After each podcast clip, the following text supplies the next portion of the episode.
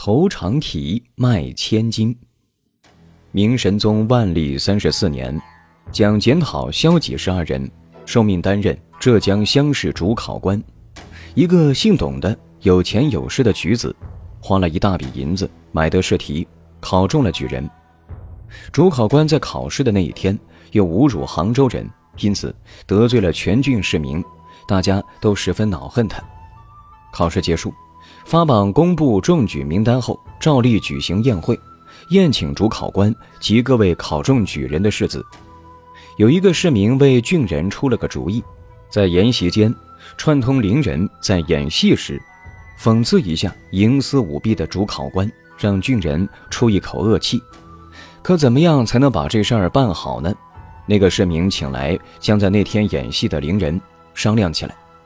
那一天，宴会开始了。席上群灵先演的是《金钗记》，没什么可以借题发挥。演到成局记书那一出，机会来了。扮剧中角色李成的伶人问扮成局的伶人：“足下打哪儿来呀？”成局答道：“从京城来。”李成又问：“有什么新闻可以说来听听呢？”成局讲了好些有趣的事。李成却只是摇头，说这些事根本算不得新闻。程局便道：“有一事说出来，你肯定会惊奇。什么事？”李成好奇的追问。关白他纳款了。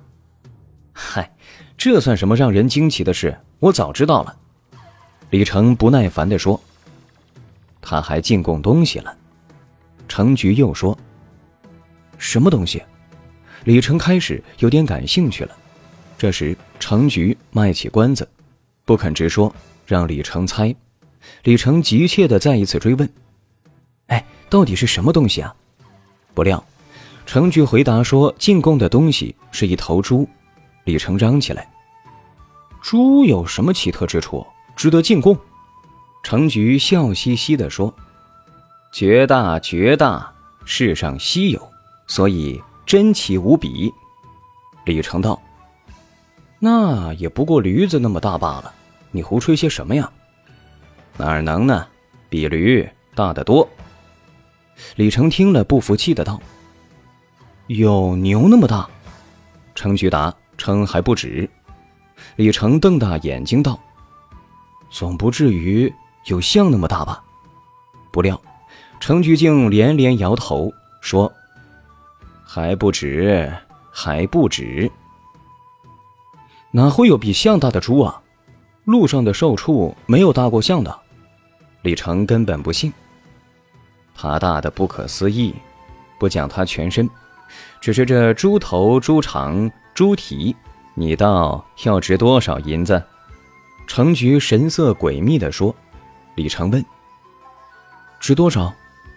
程局一字一顿的道。指着头长体就值一千两银子。李成惊道：“哎，谁买得起啊？”程局笑道：“一个做古董生意的人买去了。”两人你一言我一语，巧妙的嘲讽了董姓世子贿赂主考官买得头场题。